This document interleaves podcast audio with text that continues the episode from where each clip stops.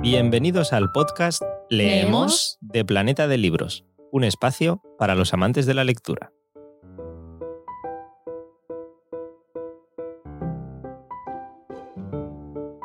Al micrófono Eduardo Martín, periodista cultural y si habéis escuchado nuestro primer episodio del podcast Leemos, pues una de las voces que participan junto a Mar Gallardo y Andrea Izquierdo que por desgracia hoy no me pueden acompañar, muchos os estaréis imaginando por qué, pero desde aquí les envío un fuerte abrazo. Espero que muy pronto podamos volver a vernos en persona y que este abrazo pues no se quede en algo virtual. Lo primero de todo, deseamos que os encontréis bien y que este virus que nos ha robado nuestra normalidad, el contacto con nuestros seres queridos y, en definitiva el poder disfrutar de, de la vida nos robe la pasión por la lectura. Los libros, al fin y al cabo, son grandes compañeros tanto en confinamiento como fuera de él.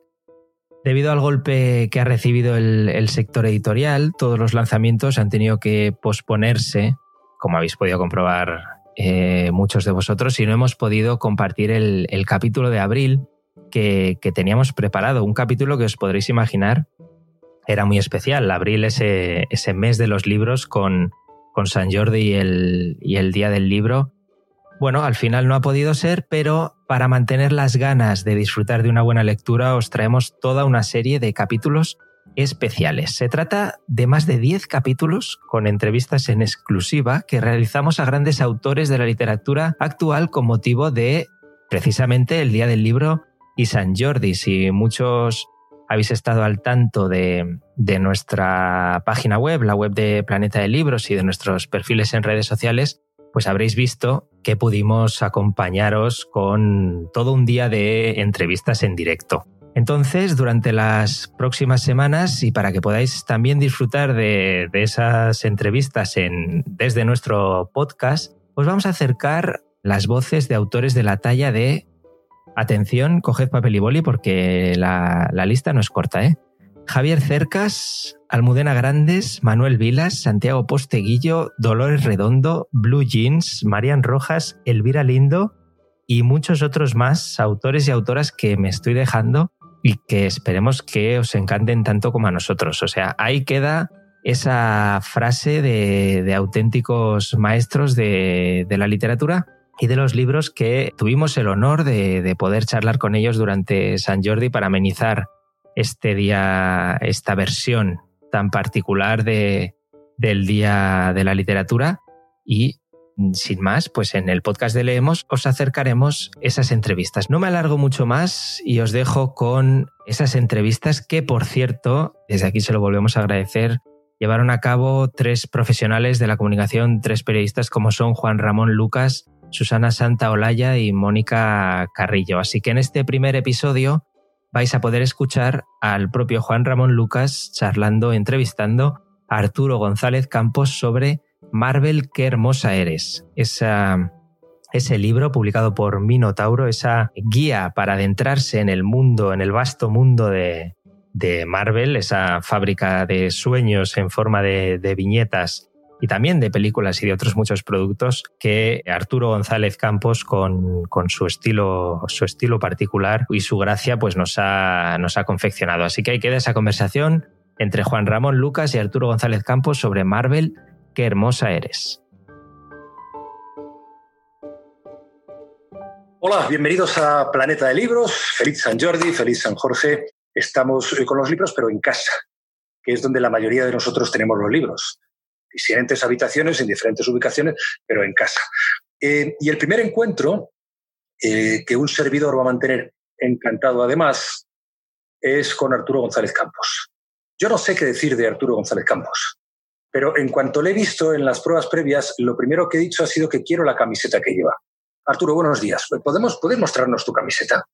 Claro, claro que sí. Mira, es que me parecía que hoy para San Jordi llevar al gran Groucho. Qué chula. Y además en una camiseta hecha con frases de Groucho, porque la figura de Groucho está hecha con las frases de Groucho. Es complicado verla en, este. Sí. Pero están las letritas, son las que forman la figura de, lo veo. Groucho.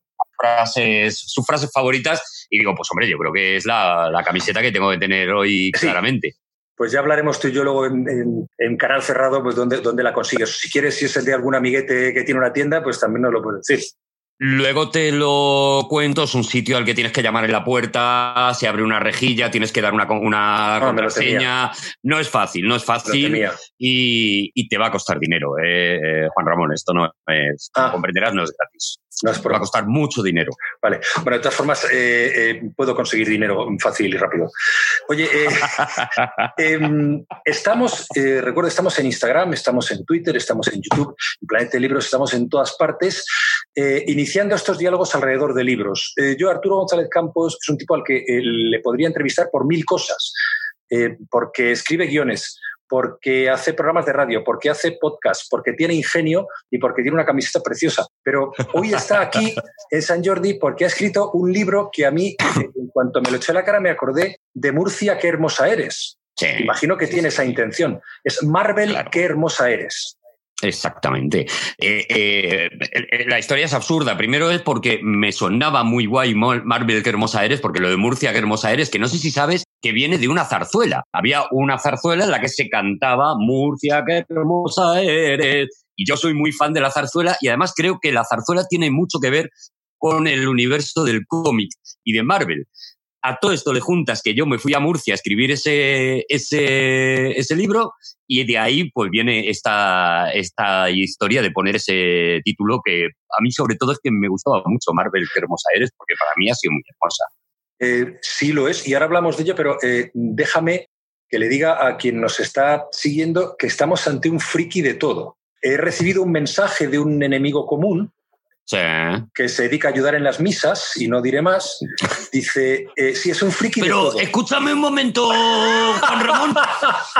escúchame, eh, ¿quién? Pero ¿quién puede ser? Caliente, caliente. No caigo, no caigo, la verdad. Caliente, caliente. Joder, eso son muchas horas de estar con él, ¿eh? son muchas horas escuchando esa voz en unos auriculares, Ramón. Yo creía que había tenido bastante con la radio, pero no. Eh, tú has tenido más dosis. Dice, es friki de todo. Mm. Eh, necesitaríamos más tiempo. De todo, de Star Wars, de los muñecos, de las pelis, todo desordenado. Mm. Eso también me lo, ha dicho esta fuente que no quiero revelar. Pero la verdad que el libro te ha quedado muy apañadito, muy ordenadito, muy bien, tío. Sí, estoy muy, muy orgulloso de mí mismo. O sea, soy, soy como el niño que no se sale de las líneas cuando está pintando.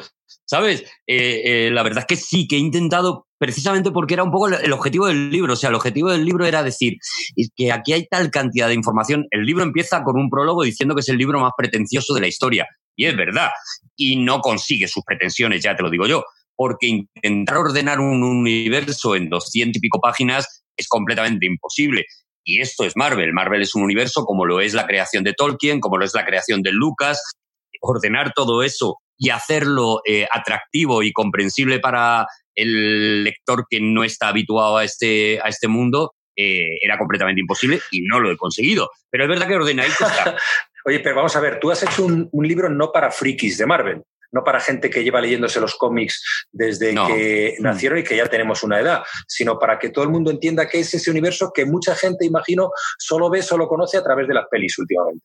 Claro, esa, esa, era la idea. De hecho, pues efectivamente, o sea, si eres muy friki de Marvel, este libro no es para ti, eh, porque vas a estar todo el rato diciendo, ya, pero falta, ya, pero no has dicho, ya, pero no has contado. Y efectivamente, es que no he contado muchas de las cosas. Este libro era para explicarle a la gente que si has visto las películas, que son maravillosas, tienes un 60% del placer.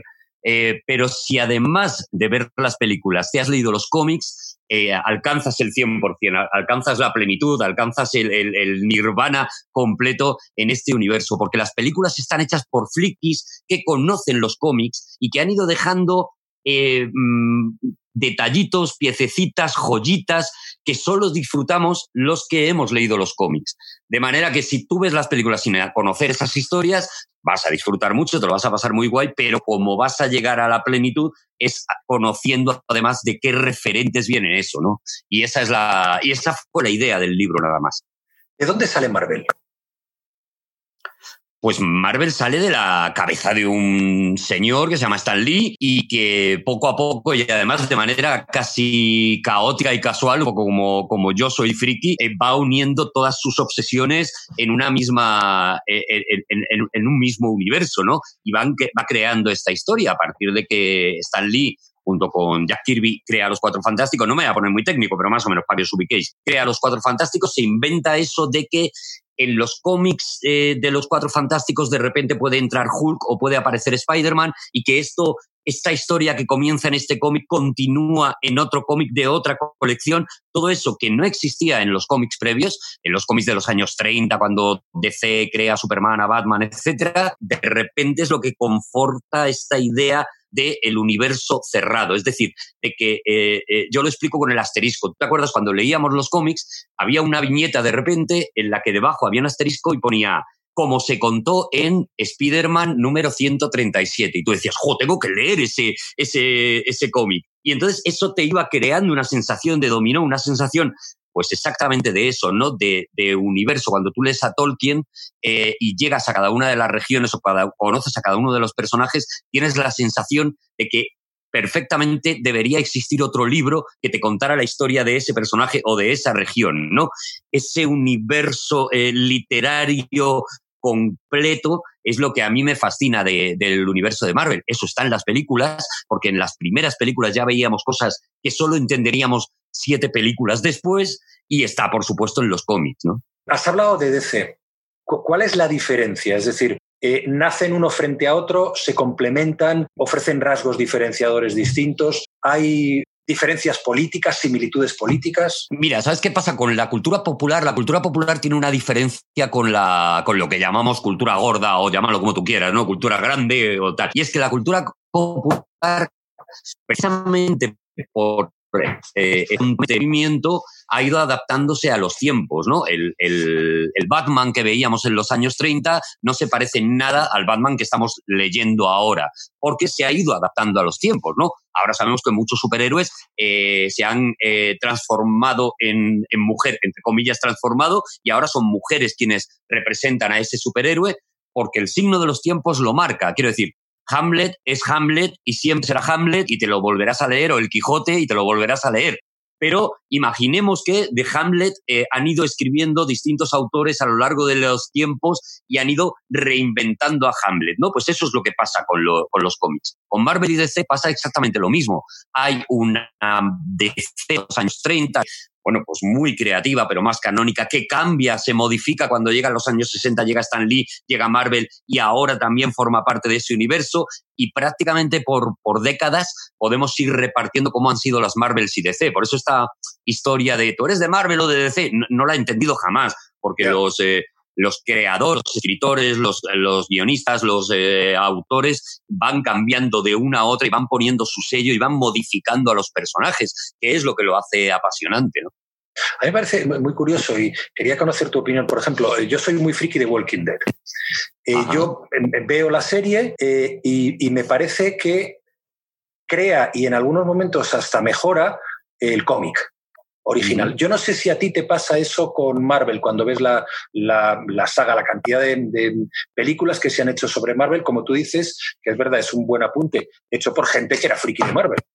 Claro, claro, hay una fidelidad al espíritu y y como yo creo que se deben adaptar las novelas al cine, las novelas o el cómic o lo que sea, eh, hay una fidelidad al espíritu y una traición continua a lo que realmente está contando el cómic. Cuando muchos frikis, fricazos dicen, es que no se parece al cómic, claro, es que no se tiene que parecer, pero lo mismo que eh, cuando Orson Welles coge al Quijote, pues no se parece a la novela de Cervantes, evidentemente, y sin embargo con eso construye una, una película fascinante y una visión del personaje fascinante en la que sí puedes identificar al Quijote.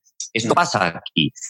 No te encuentras al, al Spider-Man, por ejemplo, de, de, de, la saga de Marvel, pues te encuentras un tipo de Spider-Man que se parece mucho a los primeros, a los de John Romita, a los de Steve Ditko, pero no se parece del todo, no es exactamente, es el espíritu trasladado al cine, a la manera de contar el cine, ¿no?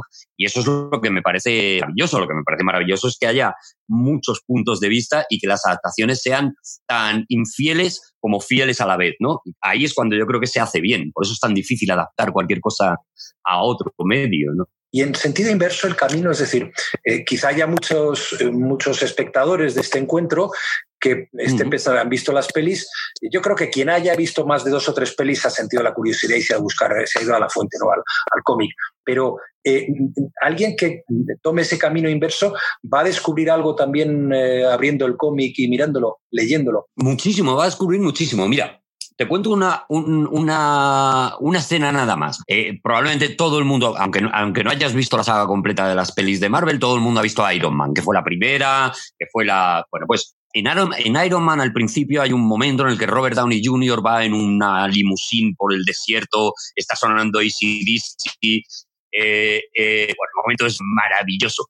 Y él va, bueno, porque tiene que probar, eh, va a hacer la presentación de un arma que está vendiendo, demás.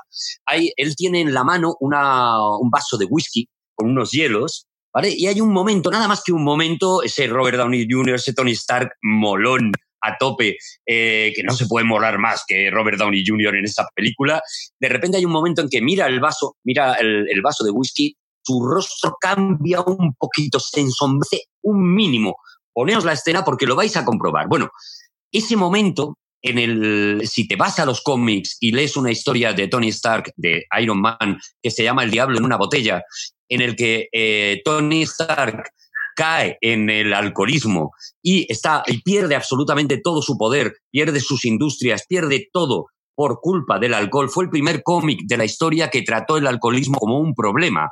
Eh, hasta ese momento los borrachos en el cómic, en el cine, en todos lados, eran gente de la que reírte. Está borracho, se Charlotte está borracho, se tropieza, se cae. La primera vez que el cómic, y esto lo hace incluso antes que el cine, antes que Billy Wilder, por ejemplo, en Días sin huella, eh, trata el tema del alcoholismo como cuidado, esto es muy gracioso, pero es un problema, es en El Diablo en una botella. Cuando tú estás en el cine, has leído el cómic del Diablo en la botella y ves esa imagen, sabes perfectamente lo que Kevin Feige y todos los productores te quieren decir con esa mirada nada más de eh, Tony Stark. Cuando eh, has leído el cómic y has visto la película y te vas a leer el cómic, estás entendiendo esa escena otra vez de otra manera. Con lo cual, a eso me refiero con el potencial, con el placer potencial que te, dé, que te da el haber conocido los cómics, ¿no? A una tontería como un señor mirando un vaso. Oye, ahora es fácil acceder a los cómics, ahora, a esos cómics, encontrarlos. No es difícil. Bueno, en este momento concreto en el que estamos es más complicado si te los quieres comprar, aunque me imagino que funcionan los Amazons y las cosas, pero no es difícil, sobre todo porque se está haciendo precisamente con el éxito de las pelis, se está haciendo una labor de recopilación de tomos eh, de toda la historia de Marvel eh, fabulosa. No es realmente complicado. Sí es un poquito caro, pero, pero no es complicado. Oye, eh, cuéntame alguna anécdota, alguna cosa poco, poco común o incluso que tú hayas descubierto, te haya sorprendido a la hora de escribir el libro y que retrates en él. Sí, a ver, tendría que pensarlo, pero, pero sí, hay un montón de cosas que yo he descubierto escribiendo el libro. Por ejemplo, con el tema de Stan Lee, que es el... Que murió hace no mucho. Murió hace muy poquito, sí. Y Stan Lee es, una, es un personaje que durante su, su, toda su trayectoria ha sido clasificado de muchas maneras, ¿no? Pero me fascinó eh, conocer la historia real de Stan Lee porque fíjate que es, eh, es un superhéroe más en el sentido de que Stan Lee se tuvo que inventar una identidad secreta, como Peter Parker, ¿no?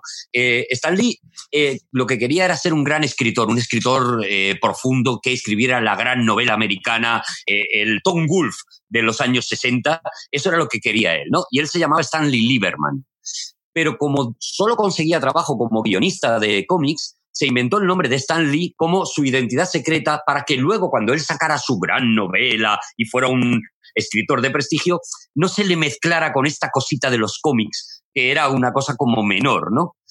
Pero ¿qué ocurrió? Ocurrió que él se fue fascinando con esa obra, se fue emocionando con, la, mm, con, la, eh, eh, con el proyecto de crear un universo y Stanley Lieberman fue desapareciendo de su cabeza la idea de convertirse en un escritor eh, fascinante, maravilloso, denso, profundo y pesado, se quitó y Stan Lee se acabó convirtiendo en el verdadero personaje, en el verdadero protagonista de su vida y con él fue con el que llegó al, éxito absoluto y a la satisfacción de lo que le gustaba hacer, ¿no? Y me pareció muy bonito porque siempre estamos eh, como pretendiendo hacer cosas especialmente densas y, terribles y sin embargo este hombre dijo, ostras, es que esto de crear un universo y a la vez entretener y a la vez contar historias que estén bien, que tengan pozo y demás, es suficiente para mí, ¿no? Y me gustó mucho eh, saber esa historia. Es, eh, es, fascinante. Yo, yo, yo, tampoco la conocía, hombre, no tengo tan presente, tan tatuado el, el, mundo cómico como lo tienes tú, ¿no? Pero eh, eh, es sorprendente porque algo has leído de, de, Stan Lee, no conocía esa historia. Pero fíjate, tú hablabas, y además yo creo que siempre hay que contemplarlo así, de un universo. Pero en ese universo seguro que tú tienes algún personaje que te fascine especialmente o que digas, joder, no, no digo, uy, perdón, que digas, bueno, yo, yo quiero ser eh, como él, me gustaría tener su superpoder. yo digo joder. Ya. Sí, yo también, pero.